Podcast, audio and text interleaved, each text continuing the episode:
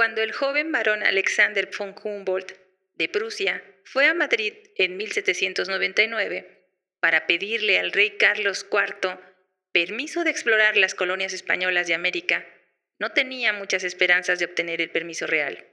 La corte española miraba a cualquier extranjero que quisiera averiguarlo como un banquero mira hoy a un gángster que le manifestara sus deseos de examinar la caja fuerte.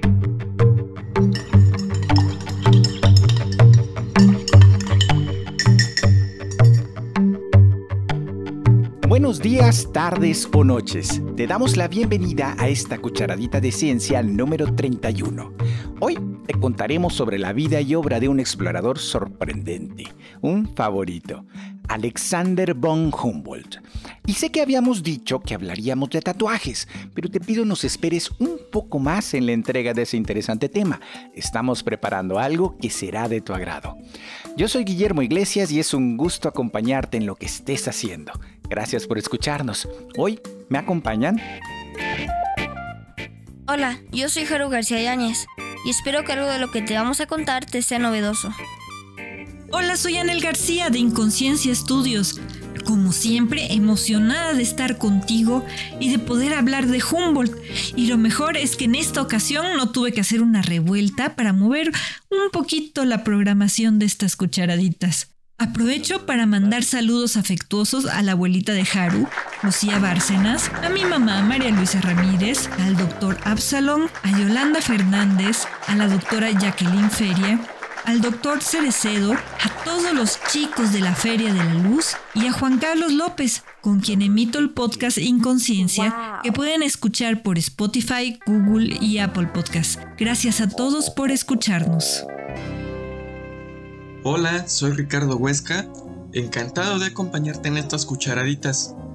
Si quieres contactarnos, acércate a nuestras redes sociales, Cucharaditas de Ciencia en Facebook, Instagram, Twitter, TikTok, YouTube y cucharaditasdeciencia.com.mx y puedes escribirnos directamente a cucharaditasdeciencia.gmail.com.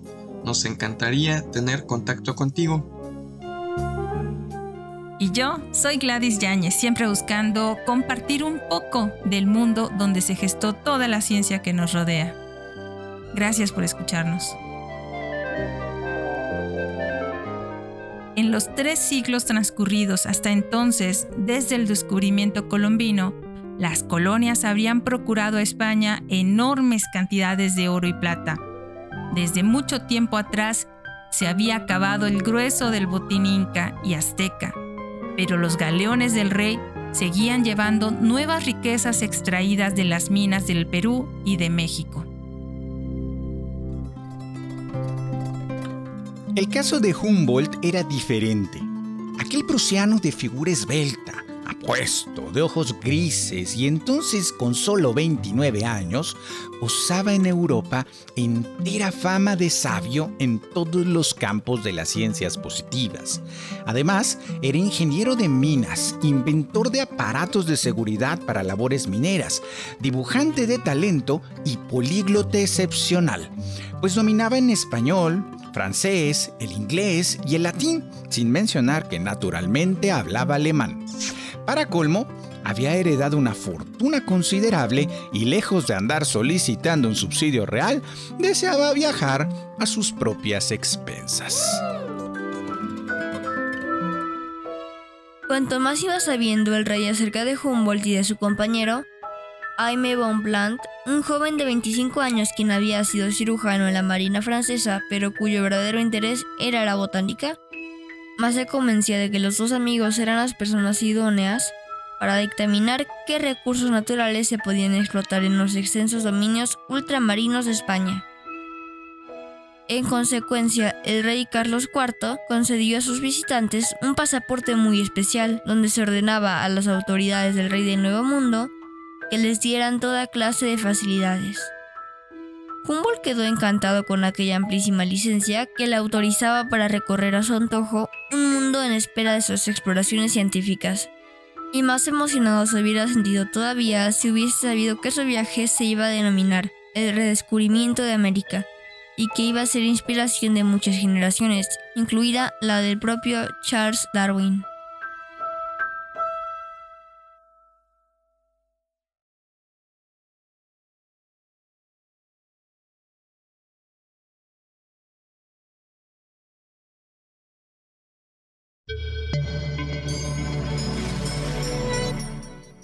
Literaria.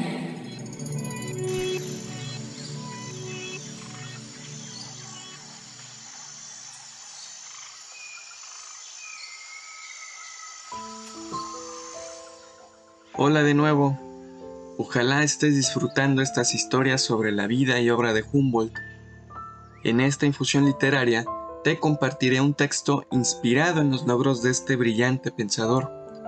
El texto lo escribió el poeta colombiano William Ospina y reflexiona en torno a la curiosidad que caracterizó a Humboldt y lo llevó a descubrir grandes verdades y a ver el mundo de una forma tan singular.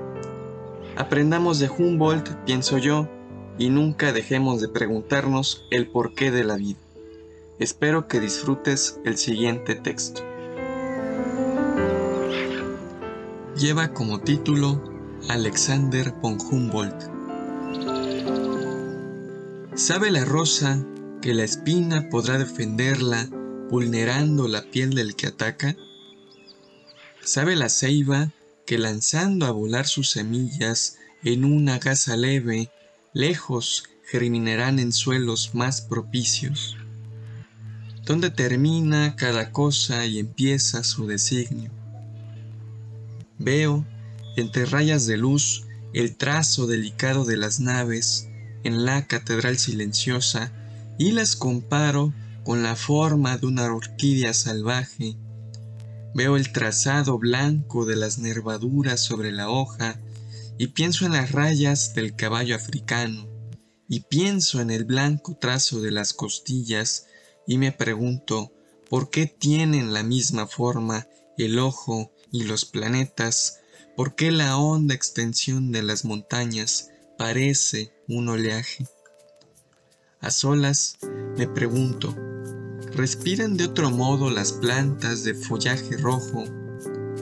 ¿Tienen alma las piedras?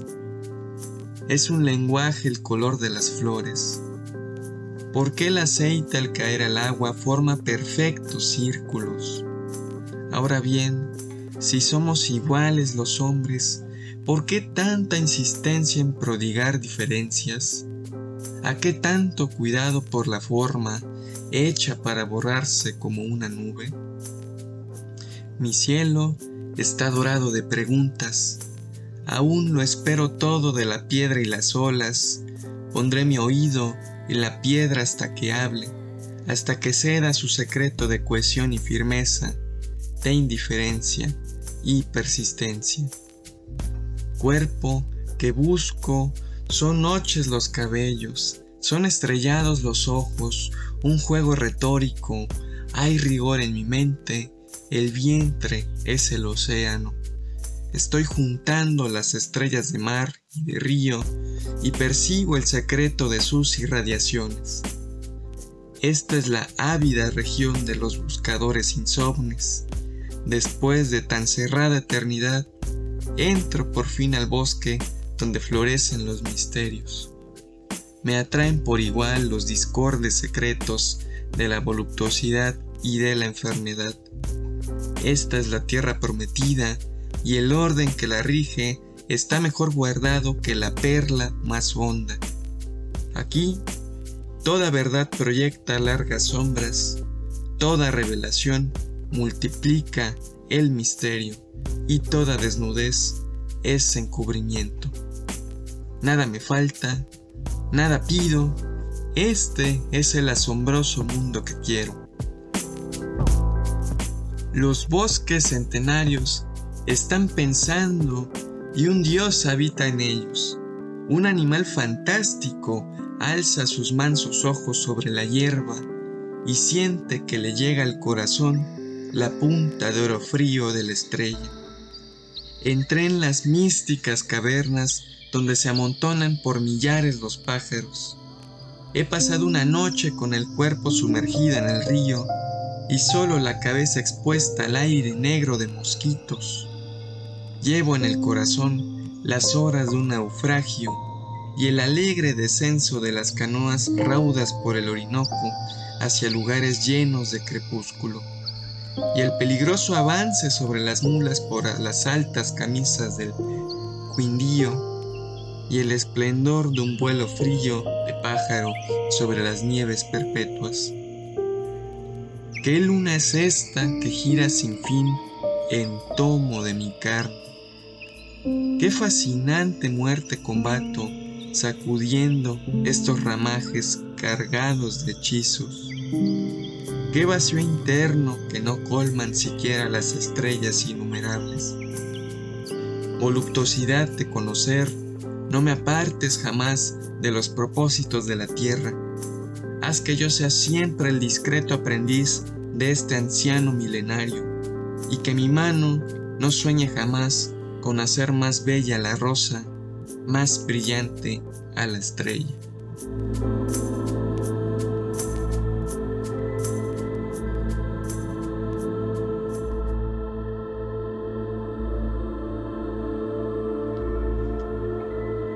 ¿Qué te pareció? Espero que puedas relacionar el contenido de este poema con la información que te compartimos en estas cucharaditas. Ya verás que se complementan muy bien. Y reitero mi invitación, apostemos por la curiosidad. Gracias por escucharme, te mando un abrazo.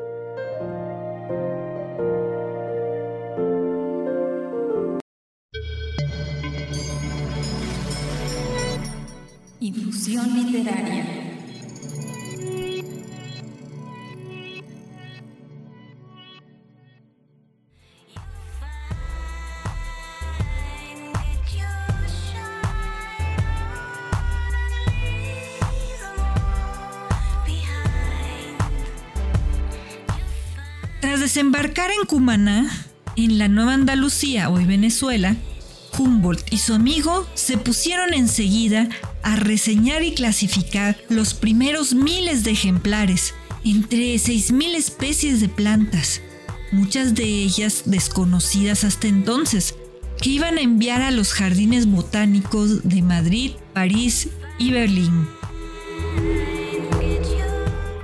Estaban entusiasmados. Humboldt observó un eclipse de sol, escaló montañas para estudiar las variaciones de la vegetación según la altitud, también exploró cavernas para medir el incremento de la temperatura terrestre conforme el aumento de la profundidad. Investigó un surtidor natural de petróleo, analizó gases volcánicos, buscó rastros de meteoritos y habló en cuanto misionero, colono o indígena estuviera dispuesto a contestar. Su curiosidad era tan inagotable como su energía e hizo de todo si puedes ver.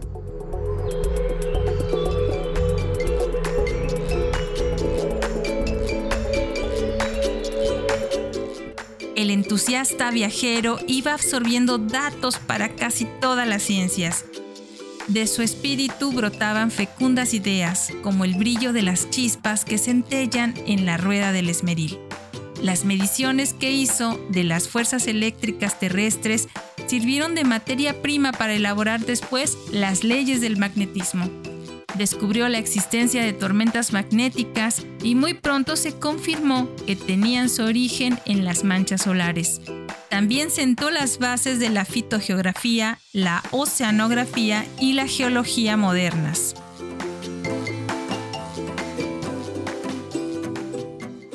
Donde otros solo vieron confusión, Humboldt encontró el orden, tratando siempre de encontrar relaciones entre sus hallazgos.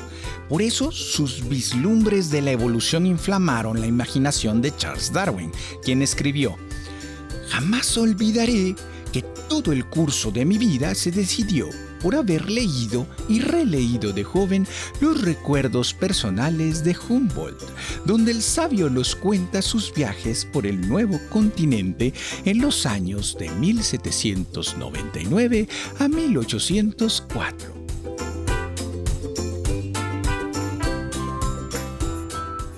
Uno de los mayores misterios geográficos de la época de Humboldt era si existía allá en lo más impenetrable de la selva, un enlace fluvial entre las cuencas altas del gran río del Orinoco y el aún más caudaloso Amazonas. Si se demostrara que estas están comunicadas, escribió, se podrían abrir a la navegación y el progreso de un imperio diez veces mayor que toda España. él y Jaime Bonpland se pusieron en marcha en febrero de 1800 para hallar la respuesta.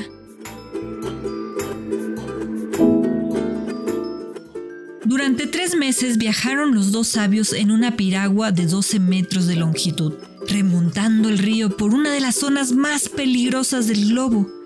Entre los riesgos que afrontaron, en los muchos miles de kilómetros recorridos, se contaban las tribus de indígenas hostiles que acechaban con sus flechas envenenadas. El calor incesante, las lluvias torrenciales, los insectos propagadores de enfermedades.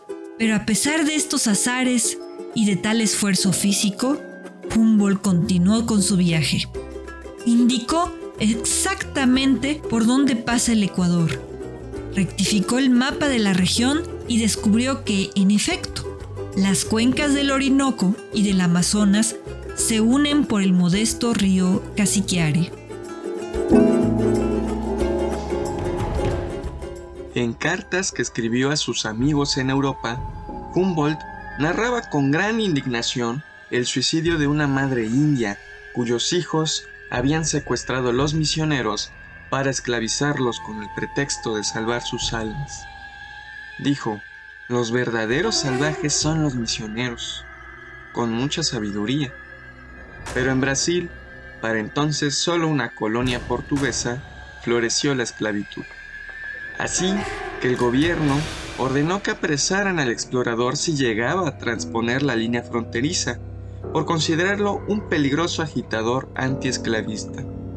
Afortunadamente, él inició su viaje de regreso a Venezuela, mientras los soldados estaban al acecho. Después de visitar La Habana, que entonces era el gran puerto comercial de Hispanoamérica, con el fin de despachar sus apreciables ejemplares de plantas y animales, remontaron remando durante 55 días el río Magdalena hacia Bogotá. Allí se reunieron con José Celestino Mutis, botánico cuyas obras le habían dado gran renombre en Europa. Recorrieron antiguas sendas indígenas para llegar a Quito, recopilando datos relativos a las culturas incaicas. El 9 de junio de 1802, Humboldt estableció una marca mundial de montañismo al subir a una altitud de casi 5.900 metros, aunque desafortunadamente una profunda grieta le impidió llegar a la cima, que quedaba a menos de 460 metros por las nevadas vertientes del Chimborazo, la más alta cumbre del Ecuador.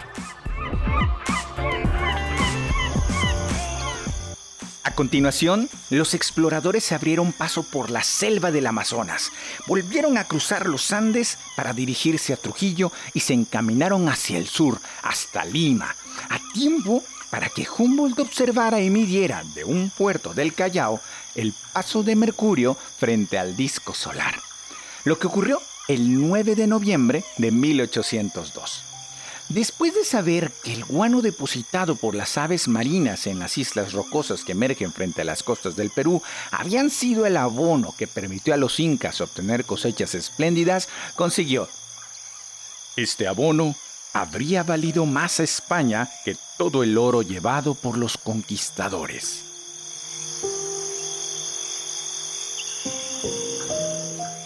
Humboldt causó una impresión más profunda en la Nueva España en cualquier otro país visitado por él, partiendo del Callao e impulsado hacia el norte por la fuerte y fría corriente marina que los escenógrafos bautizaron con el nombre de Humboldt, en reconocimiento por los estudios que de ella hizo.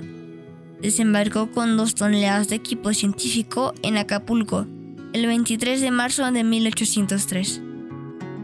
Se puede decir sin temor a exagerar que cuando salió de México un año después había aprendido más acerca de las condiciones físicas, sociales, económicas y políticas de nuestro territorio, que lo averiguado por cualquier anterior o posterior a él en cualquier otra región del mundo.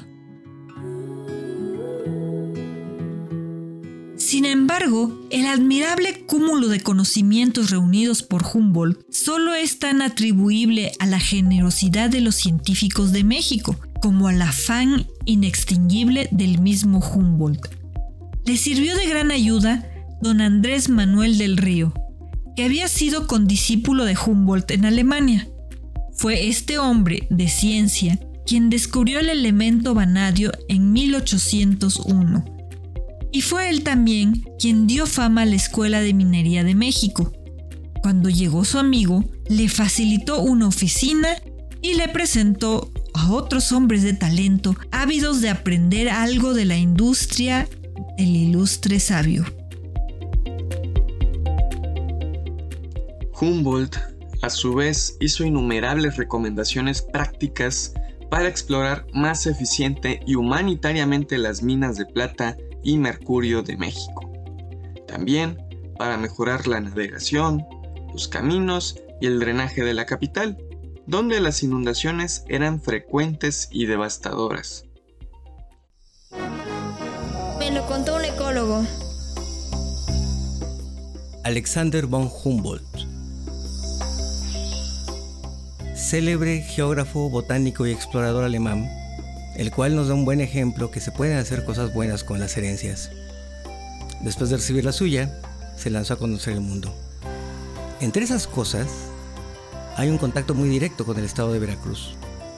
Humboldt hizo un recorrido muy muy interesante desde la cima del cofre de Perote hasta la planicie costera del Golfo.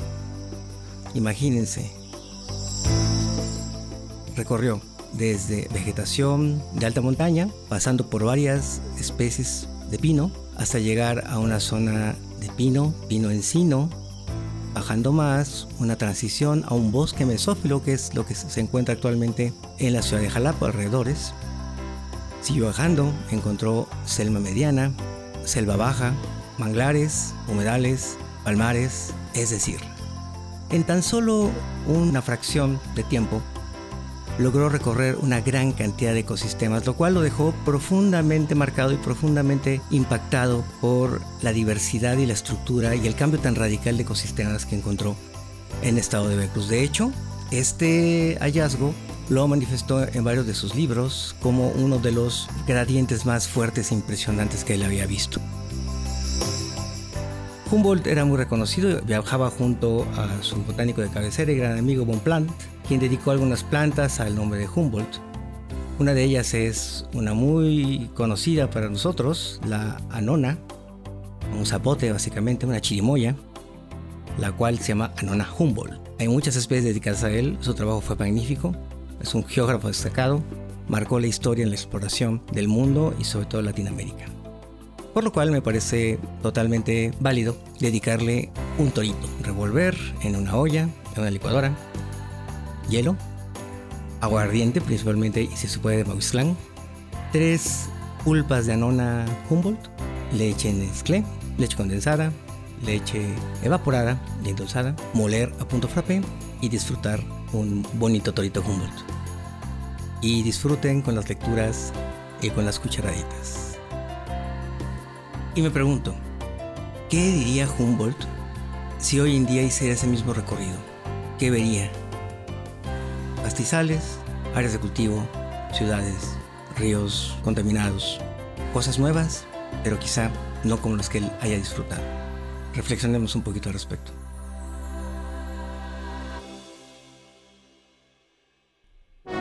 Me lo contó un ecólogo.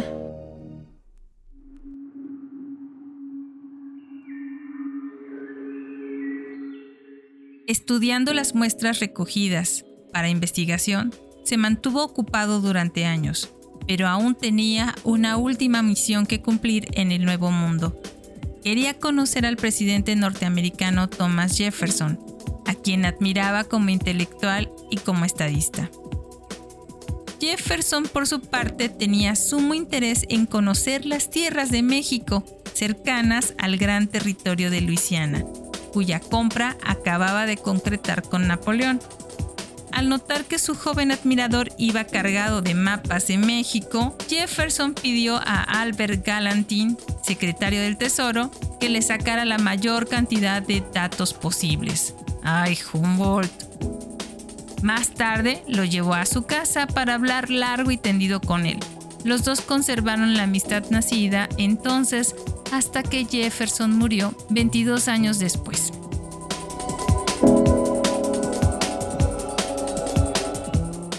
Cuando volvió a París, trabó amistad con el joven Simón Bolívar, que tenía entonces 21 años. Sin querer, se convirtió en consejero de quien iba a ser el libertador de las regiones septentrionales de Sudamérica. Bolívar quedó pasmado con el extraordinario relato que hizo Humboldt de las riquezas de su tierra natal y exclamó, qué brillante destino del nuevo mundo si su población lograra sacudirse el yugo de España. Creo que su patria, la actual Venezuela, está madura para la independencia, corroboró Humboldt, pero no sé quién podrá forzarla. Esta observación pudo haber inflamado en el joven corazón de Bolívar el deseo de elegirse él mismo en el libertador de su tierra. La tarea del explorador en París consistía en organizar y publicar su enorme colección de notas. Con el entusiasmo y la ayuda de algunos científicos famosos de Francia, tales como Joseph Guy Lussac, el químico y físico con quien Humboldt colaboró para formular la ley de la combinación de volúmenes de gases, el astrónomo François Arago y el cosmólogo Marqués de Laplace. Se lanzó la obra de dar a luz pública una prodigiosa serie de 30 libros con el título de Viajes de Humboldt y Bonpland era al mismo tiempo una enciclopedia, un tratado de ciencias y la historia de sus aventuras en el Nuevo Mundo. En los dos volúmenes referentes a México, Humboldt cumple ardientemente su misión de informar a Carlos V acerca de la posición más grande que tenía el monarca en ultramar. La precisión de sus observaciones y la profundidad de su razonamiento resultan admirables todavía en nuestra época. Sin embargo, desde el punto de vista del rey de España, el libro fue un desastre, ya que dejaba sentir la fuerza del fermento revolucionario cuando apareció la obra en 1810. El libro vino a darle mayor impulso. Humboldt resaltaba en su obra el vasto potencial de México y reconocía el dinamismo en la capacidad intelectual de los mexicanos de vanguardia. Si el más grande científico de su tiempo tenía esa confianza en el futuro de México insurgente, ¿por qué dudar entonces contra de los lazos de la madre patria letargada? Cuando nuestro país ganó la libertad en 1821, en la Carta Magna se consignaron los conceptos tan queridos para Humboldt. Por ejemplo, la abolición simple y llana de la esclavitud, el trato igualitario al que tienen derecho todos los ciudadanos, sea cual sea su raza o etnia. El alemán fue nombrado ciudadano honorario y se puso su nombre en calles y plazas de todo el país, principalmente en la Ciudad de México. La turbulencia de las guerras napoleónicas hizo que Humboldt regresara a Berlín, donde se convirtió en consejero de Federico Guillermo III de Prusia, el negociador de tratados de paz y embajador emisario. Durante años trabajó mañana y tarde para el rey. Después escribía hasta las 2 de la madrugada. Dormía cuatro horas y se levantaba a las 6 de la mañana. En 1829, aquel hombre de 59 años, aún sano, quiso romper su riguroso plan de vida haciendo un viaje de 25 semanas a través de Rusia en coche de caballos. El zar quería explorar posibles yacimientos en los montes Urales y el viaje resultó productivo. Humboldt enseñó a sus anfitriones dónde encontrar una mina de diamantes y ellos le enviaron en señal de agradecimiento una gran muestra que probaba el acierto de sus indicaciones. El triunfo más importante que logró el sabio en Rusia fue inspirar el primer esfuerzo de cooperación internacional para las investigaciones científicas. Al avanzar por Siberia, instaba a los rusos a que fundaran una cadena de observatorios meteorológicos y magnéticos. Las estaciones de observación se extendieron hasta Alaska, que entonces pertenecía a Rusia.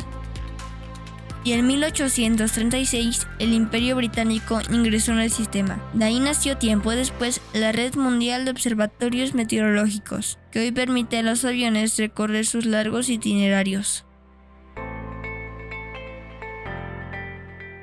En 1833, Humboldt resolvió acometer la obra que venía tramando desde hace 40 años.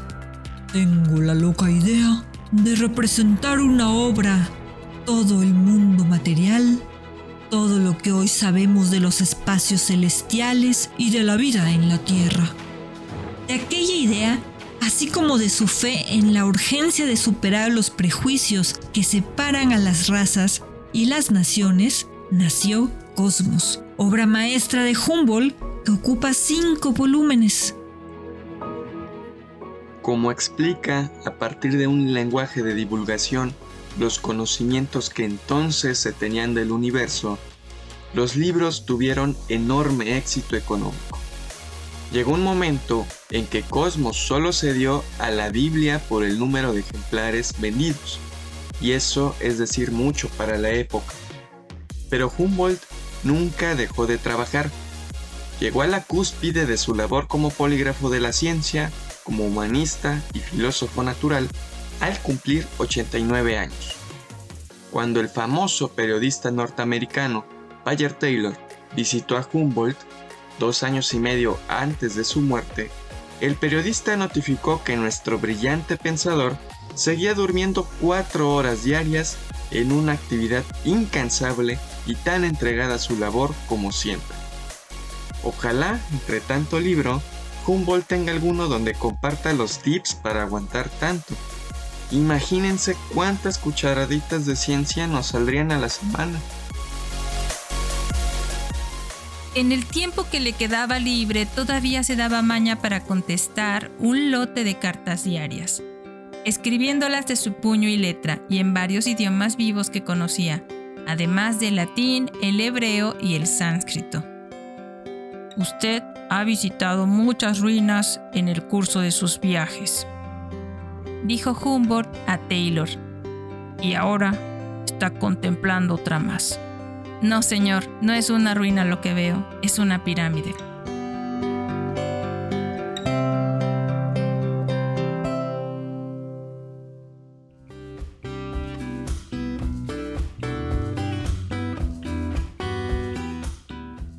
Te contamos es que nuestro protagonista era un poco derrochador. A pesar de la fama que obtuvo de sus hallazgos y la influencia que ejerció, para 1827 había agotado su herencia. Estaba arruinado, sin un centavo para cubrir los costos de producción de su obra magna. Obligado por la necesidad económica, tuvo que trabajar en lugares que ya te contamos, Cosmos, la obra maestra de cinco volúmenes que culminó su carrera, fue un gran intento de integrar métodos y hallazgos entre disciplinas para explicar las conexiones entre los fenómenos. Pero escribirlo también fue una forma de viajar en el tiempo una y otra vez a su América querida. Quizás lo siga haciendo, así que no te extrañes si en tu trayecto por Acapulco, Tasco, Cuernavaca, Ciudad de México, Perote o cualquier otro lugar de nuestro país, ves a un par de exploradores con fachas del siglo XIX. Yo soy Gladys Yáñez y te agradezco por escucharnos. ¿Qué es lo que más te gustó de esta cucharadita?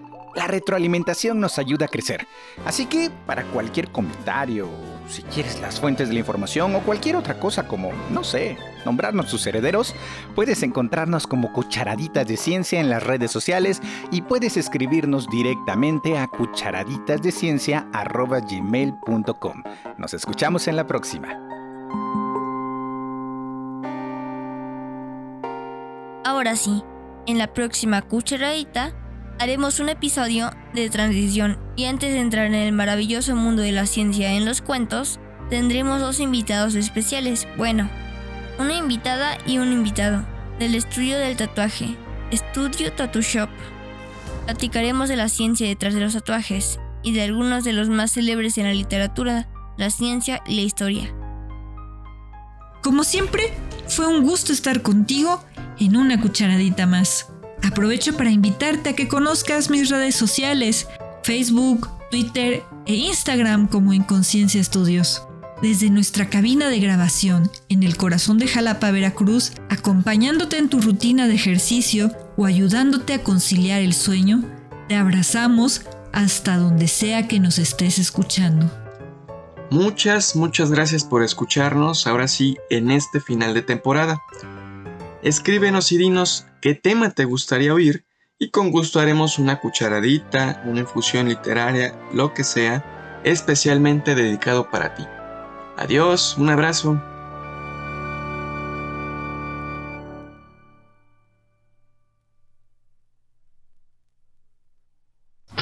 Power off. Let's go.